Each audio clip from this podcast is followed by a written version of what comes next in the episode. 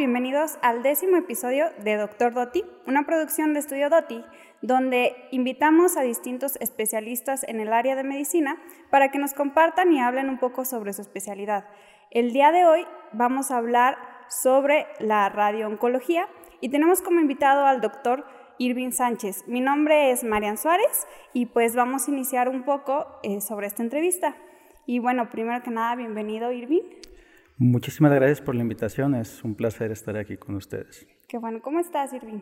Muy bien, muy bien, aquí estamos a la orden con ustedes. Algo de lluvia, pero ha sido, pues es una bonita oportunidad de estar aquí. Sí, estaba todo inundado, pero qué bueno que te diste la oportunidad de venir el día de hoy y que cruzamos viento y marea para llegar aquí. Así este, es. Platícanos, Irving, este, ¿por qué nos comentas un poco sobre tu especialidad, sobre a qué te dedicas, sobre ti? Claro. Bueno, mi especialidad, que es radiooncología, uh, es un, una área, digamos, pues de la medicina que se enfoca en el diagnóstico, tratamiento de enfermedades principalmente oncológicas, pero sobre todo en el tratamiento con radiaciones para lo que es cáncer, tumores, tanto malignos, también tumores benignos, entre otras patologías, pero principalmente pues lo primordial o lo mayor es el cáncer. Eh, es una especialidad que, bueno, a mí me apasiona mucho, la considero muy interesante. Es como tal, somos más oncólogos que radiólogos, porque a veces hay un poquito la confusión entre la población, y no solo la población, incluso en el gremio médico y médicos que no son oncólogos o ajenos al área de, de la oncología se puede llegar a confundir, ¿no? Entonces, somos más oncólogos que radiólogos como tal. Entonces, es una, digamos, si la oncología en general la dividimos de acuerdo a las distintas subespecialidades, pues están los oncólogos médicos, que son quienes se encargan igual diagnóstico, tratamiento, pero sobre todo el tratamiento con medicamentos, dígase quimioterapia, eh, algunos tratamientos más nuevos, más novedosos como inmunoterapia o terapia blanco. Los cirujanos oncólogos que se encargan pues del manejo quirúrgico o con cirugía de los tumores y nosotros que es con radiaciones. Radiación, pues no es cualquier radiación, es radiación ionizante. Esto quiere decir que es una radiación que tiene la capacidad de separar, digamos, electrones de un, de un átomo y esto genera a su vez ionizaciones. Esto genera a su vez daño a nivel molecular, sobre todo a nivel pues, de células tumorales. Es una, pues, un área que me apasiona porque involucra no solo como tal la medicina, también involucra lo que es la imagen, rayos X, física médica, eh, vemos mucho de lo que es radiobiología también, física. Tenemos, cuando estamos de repente en la especialidad, tenemos que refrescarnos muchos conceptos que a lo mejor dejamos de ver en la prepa y de nueva cuenta los tomamos, desde lo que es modelo atómico a lo que es un poquito de física nuclear, todo eso, pues lo vemos durante nuestra especialidad muchas gracias. También, este, ahorita que estabas mencionando, este, una de las dudas que nos surgían cuando, este, cuando estábamos hablando de qué es la, la radiooncología, era cuál es la diferencia entre la radioterapia y un radiólogo, o sea, un radiooncólogo y un radiólogo. Ok. Pues más que nada es que quizá la radiología, o que últimamente, o quizá en los últimos años se ha tratado como de cambiar el nombre a imagenología ¿Por qué anteriormente radiología se decía? Porque todo diagnóstico se hacía mediante rayos X, mediante radiografías o mediante la tomografía, pero como se han ido incorporando nuevas técnicas de imagen que no necesariamente usan eh, rayos X, dígase resonancia magnética, el ultrasonido, entonces su especialidad más que ser radiólogos ya se llama imagenología. Entonces ellos se encargan de diagnóstico principalmente con los medios de imagen, dígase ultrasonido, resonancia, tomografía, rayos, rayos X o radiografía convencional. Y también tienen una parte importante de intervencionismo, es decir, también ellos hacen algunos procedimientos que puede ser desde una toma de biopsia, alguna embolización, distintos eh, procedimientos que involucran el uso de imagen pero como tal su fuerte es el diagnóstico, o sea, ellos, ellos utilizan los estudios para saber qué tiene el paciente y nosotros utilizamos la radiación pero con otros objetivos, que es el tratamiento. Entonces, lo que se hace con la radiación diagnóstica versus la radiación terapéutica, que es la radioterapia, cambia en ese aspecto, pues, que es uno es diagnóstico, otro es tratamiento. Y en la radioterapia, pues, se utilizan rayos X, digamos, de una mayor energía es decir, para producir estos rayos X se utilizan equipos especializados para esto, que en el caso de nosotros el equipo principal es un acelerador lineal. El acelerador lineal es el que se encarga de acelerar esos electrones y literal formar un rayo eh, para tratar el tumor, ¿no? Entonces eso es, son equipos que han ido avanzando mucho en las últimas dos, tres décadas. La radiación es cada vez más exacta, es cada vez más precisa, cada vez somos capaces de entregar mayores dosis a los tumores y proteger más los órganos sanos o los tejidos sanos del paciente. Y esto se refleja en que el paciente va a tener menores efectos secundarios y que va a tener un mejor resultado en el control de su enfermedad, sobre todo a largo plazo, ¿no? Nos mencionabas que, que, esta radioterapia se utiliza para personas que tienen cáncer y también tumores, ¿no? ¿Se, pues, ¿Se puede tratar únicamente para situaciones de cáncer o es específicamente más para los tumores? Pues bueno, tumores, tumores, vamos a decir, malignos y tumores benignos o, o, enfermedades benignas que no son neoplásicas o cancerosas. Ah, se puede utilizar, digamos, quizá la mayoría, digamos el 80 de todos los pacientes con cáncer en algún momento requieren de radiación, es lo principal. 60 un 80%, dependiendo de la literatura. ¿Por qué? Porque muchas veces algunas enfermedades cuando están en etapas tempranas, a veces la radioterapia acompañada de cirugía puede ser una buena opción. A veces durante el transcurso de su enfermedad, algunos pacientes su enfermedad pues avanza, progresa y es necesaria la radiación para la paliación de síntomas. Entonces, tiene un aspecto, un papel pues más que nada fundamental en el cáncer en sus distintas etapas y las etapas del paciente. Ya si hablamos de enfermedades benignas o no neoplásicas o no cancerosas, hay tumores benignos que se pueden tratar con radiación, por ejemplo, los adenomas de hipófisis, algunas otras enfermedades eh, benignas, por ejemplo, este, eh, cicatrices queloides, después de extirpar una cicatriz queloide, para que disminuir el riesgo de que ésta vuelva a crecer, se radia casi en las primeras 24 horas para evitar esa proliferación otra vez de las células que causan que se haga esa cicatrización que tiene pues eh, desventajas estéticas, vamos a decirlo, con el paciente y no es algo necesariamente canceroso. Entonces tiene un pues aspecto importante, incluso Ah, se ha utilizado para, anteriormente se utilizaba, digo, usos más viejos de la radiación que ya no se usan, incluso hasta para, hasta para la tiña capitis se llegaba, se llegaba a utilizar, entonces es algo que, y eso se vio a largo plazo que no era lo mejor, entonces sí ha tenido un papel, pues, pero lo principal, digamos, es lo neoplásico, ¿no? Este, más que nada eso, yo diría que la mayoría de nuestros pacientes son de cáncer. Una, una, duda que ahorita que estábamos platicando me, me, surgió porque te mencionaba, o sea, entiendo a, a, sobre como muy por encima lo que es el cáncer, pero ¿crees que nos puedas explicar qué es el cáncer? Por supuesto. Uh, cuando hablamos de cáncer hablamos de un crecimiento desordenado de las células de un órgano, un tejido, un tejido, pues al final de cuentas. Eh, todas las células a lo largo de la vida pues se dividen, entonces el, de, el ADN de estas células se está dividiendo pues, con cada replicación, con cada mitosis, ¿no? Entonces cada que se divide una célula eh, existe el riesgo de que se vayan acumulando errores genéticos, tanto por la propia división como por factores externos. Ahora sí que todo lo que causa el cáncer pues es un factor que puede causar ese daño al, ADN y que esta célula en algún momento pierda ese control de reproducirse de manera ordenada y entonces se esté produciendo una replicación desordenada con una tasa más alta, es decir, por ejemplo, un tumor en mama, en próstata, es lo que empieza a hacer, empieza a crecer de una manera desordenada, quizá un foco pequeño, después va creciendo más y aparte esa célula tiene la capacidad de invadir tanto de forma local como a distancia, cuando llamamos las famosas metástasis. Entonces eso es lo que, digamos, a manera general pudiera ser pues un cáncer, ¿no? Y además pues es una célula que se escapa de cualquier control. Entonces cuando una célula por lo general crece de manera ordenada, estas no lo hacen. Entonces estas crecen de manera desordenada con capacidad de invadir tanto local o corregional como a distancia. Y aparte pues tienen no solo eso, sino también un metabolismo alterado, a la hora de invadir otro tejido de manera desordenada, pues pueden causar los daños o los síntomas que causan en ese sitio. Por ejemplo, desde un tumor de próstata que a lo mejor cuando está primero es indolente, no causa síntomas, a lo mejor hasta cuando está muy avanzado va a causar un síntoma, Pero, por ejemplo, cuando hace una metástasis ósea que va a causar dolor óseo, dolor en los huesos, una metástasis en el hueso, entonces son los síntomas que van a ser por el propio crecimiento desordenado, digamos, de las células.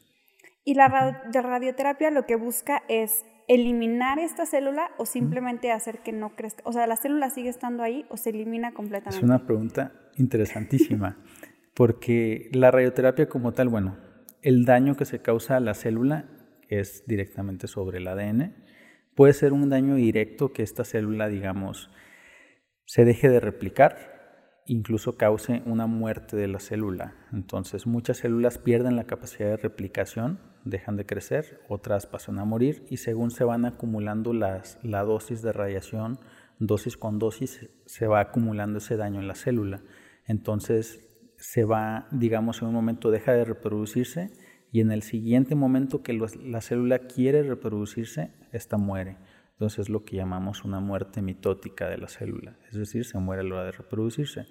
Y sí, la mayoría de las partes, de, digo, todo va a depender de la dosis o de la cantidad de radiación que demos. A veces buscamos un control por un tiempo nada más, cuando el paciente pues, está fuera de un intento de curación, en el caso de un tratamiento paliativo, a dosis más altas con intenciones de, de curar o de quitar el cáncer. Entonces depende mucho de eso, pero sí causa un daño directo en el ADN de la célula tumoral.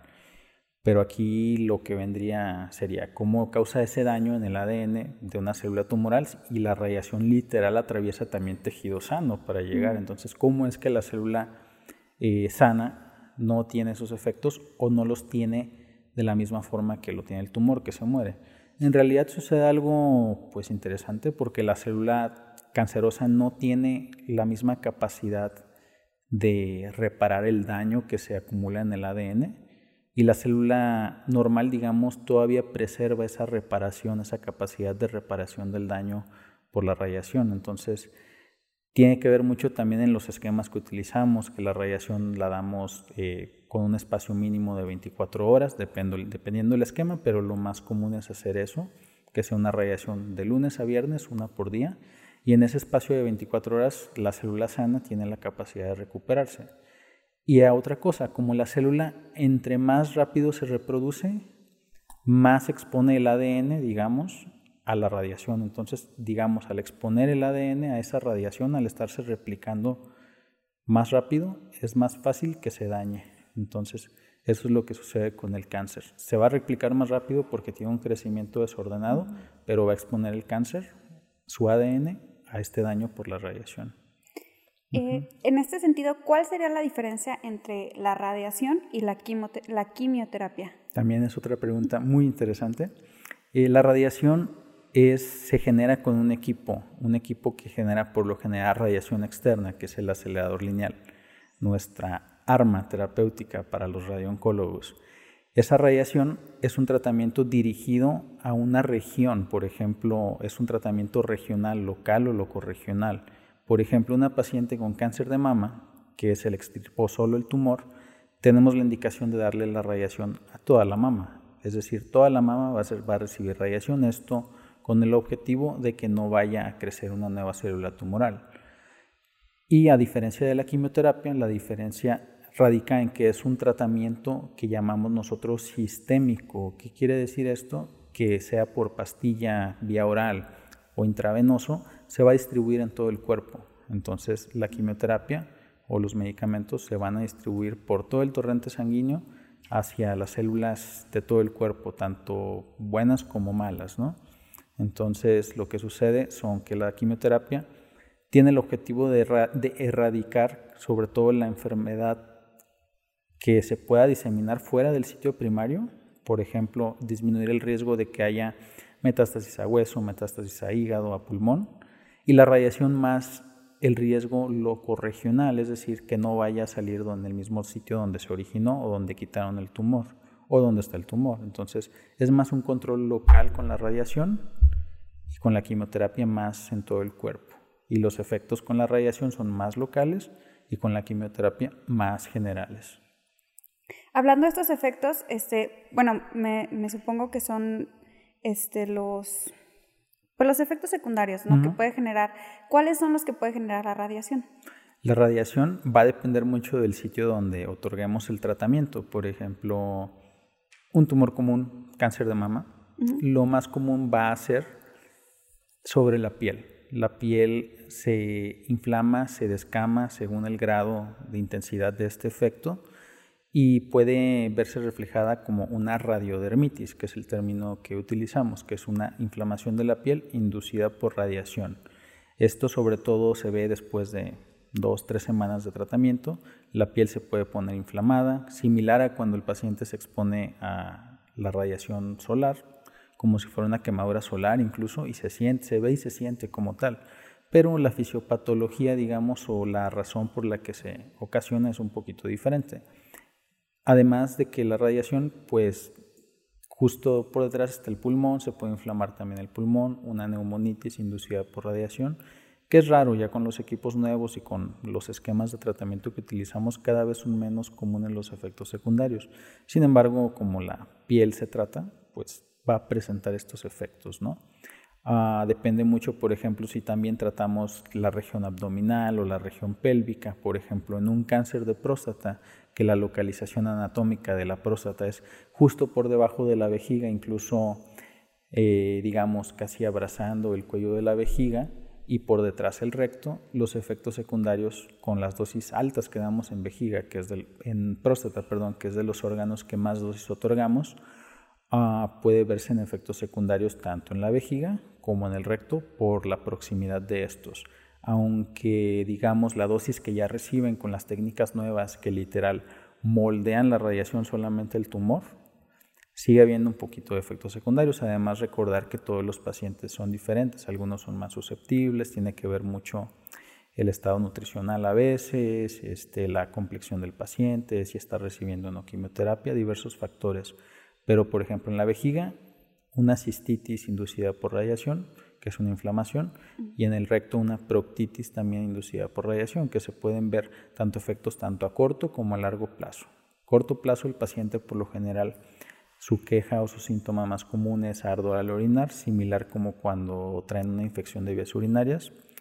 Y en el recto puede haber un poquito de, llamamos tenesmo o pujo, esa sensación como de dolor o que van al baño y se quedan como con ganas, como si quisieran seguir haciendo el baño, pero no pueden, no hacen, pues, y a veces puede haber un poquito de sangrado tanto en vejiga como en recto, sobre todo a largo plazo.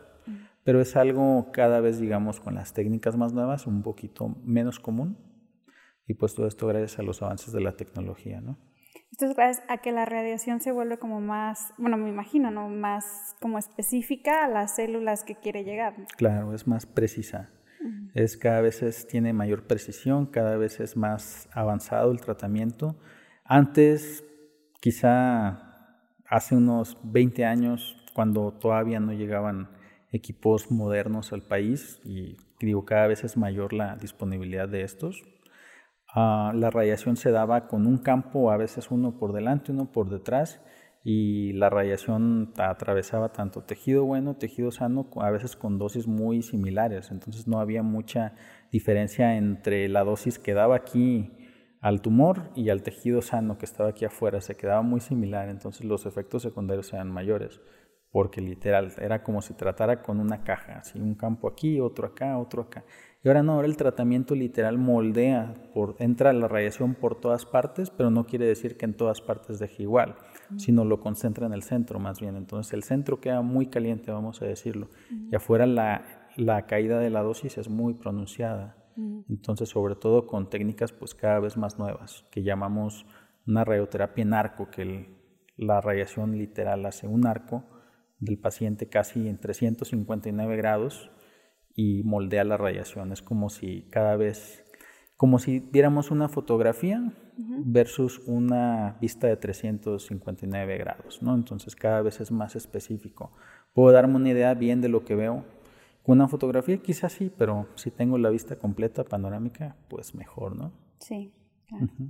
Y este, ¿Cuánto? Ya nos dijiste que se busca que sea cada 24 horas, o sea, que no se espacien cada 24 horas las sesiones, ¿no? O sea, que dentro de las 24 horas se den sesiones. Pero, eh, ¿cuánto dura un tratamiento de radioterapia? Una radiación, digamos, eh, diaria depende pues mucho de la técnica y del equipo, pero con un equipo moderno, de 10 a 15 minutos, incluso a veces el paciente tardan más los técnicos radioterapeutas, quienes son una... Eh, es personal importantísimo para nosotros, son quienes literal llegan, acomodan al paciente, hacen las imágenes, verifican y presionan dar el tratamiento del equipo, son quienes, quienes son ahora sí que nuestra mano derecha en el tratamiento de, del cáncer con radioterapia. casi a veces ellos tardan más en acomodar al paciente y en obtener las imágenes porque la radiación se verifica lo más si se puede a veces diario, incluso con imagen, para estar bien seguros de que estamos dando donde queremos. Eh, la radiación, tardan más en eso que, en dar el tratamiento, porque la, el equipo hace su giro súper rápido y se entrega la dosis 10-15 minutos. Eso por dosis, por sesión. Ahora, si hablamos de esquemas de tratamiento, lo más común cuando llamamos un tratamiento convencional, que es de lunes a viernes, va a veces de un tratamiento paliativo corto, porque son pacientes a veces más debilitados o más consumidos por la enfermedad y no tiene a veces mucho caso dar un tratamiento más largo que no les va a generar más beneficio. Entonces se opta por tratamientos cortos, 5 o 10 sesiones, siendo tomando en cuenta que son de lunes a viernes, pues de una a dos semanas, ¿no?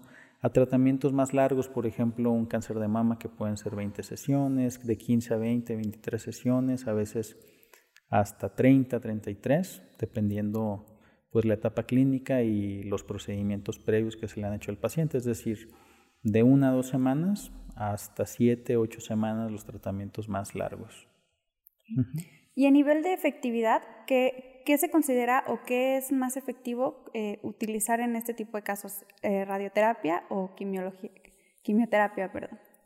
Pues es que no es como que sea una competencia entre un tratamiento u otro, sino que todos los tratamientos se van a complementar, ¿no?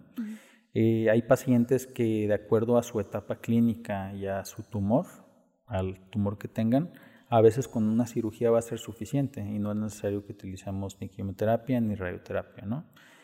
A veces es necesario la radioterapia cuando el riesgo de que el tumor, aparte de la cirugía, si ya estaba muy grande o muy eh, avanzado, es necesario agregar radiación.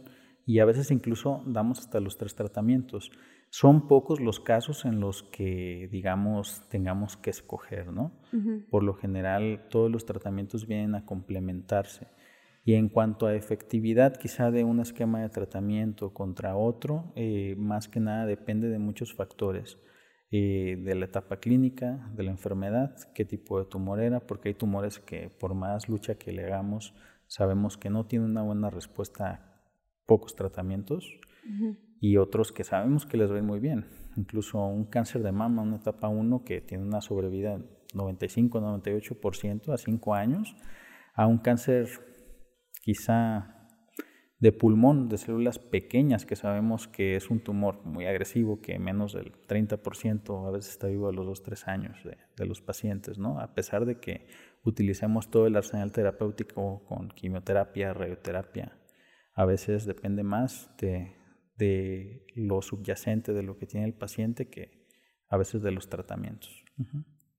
Ok, bueno, pues muchas gracias. Este, Doctor Irving, vamos a ir cerrando este, este, este, este episodio. Agradecerte que nos hayas acompañado el día de hoy y que nos hayas compartido un poco sobre lo que es la, la radiooncología. Pues algo muy importante, bueno, muy interesante, de lo que casi yo no conocía. Y pues agradecerte que, nos, que te hayas dado la oportunidad de venir con nosotros. Al contrario, gracias a ustedes por la invitación, a todo el equipo, a Estudio Doti. Eh, y pues espero volver a visitarlos en un futuro. Ojalá. Gracias. Muchas gracias. Buenas, tardes.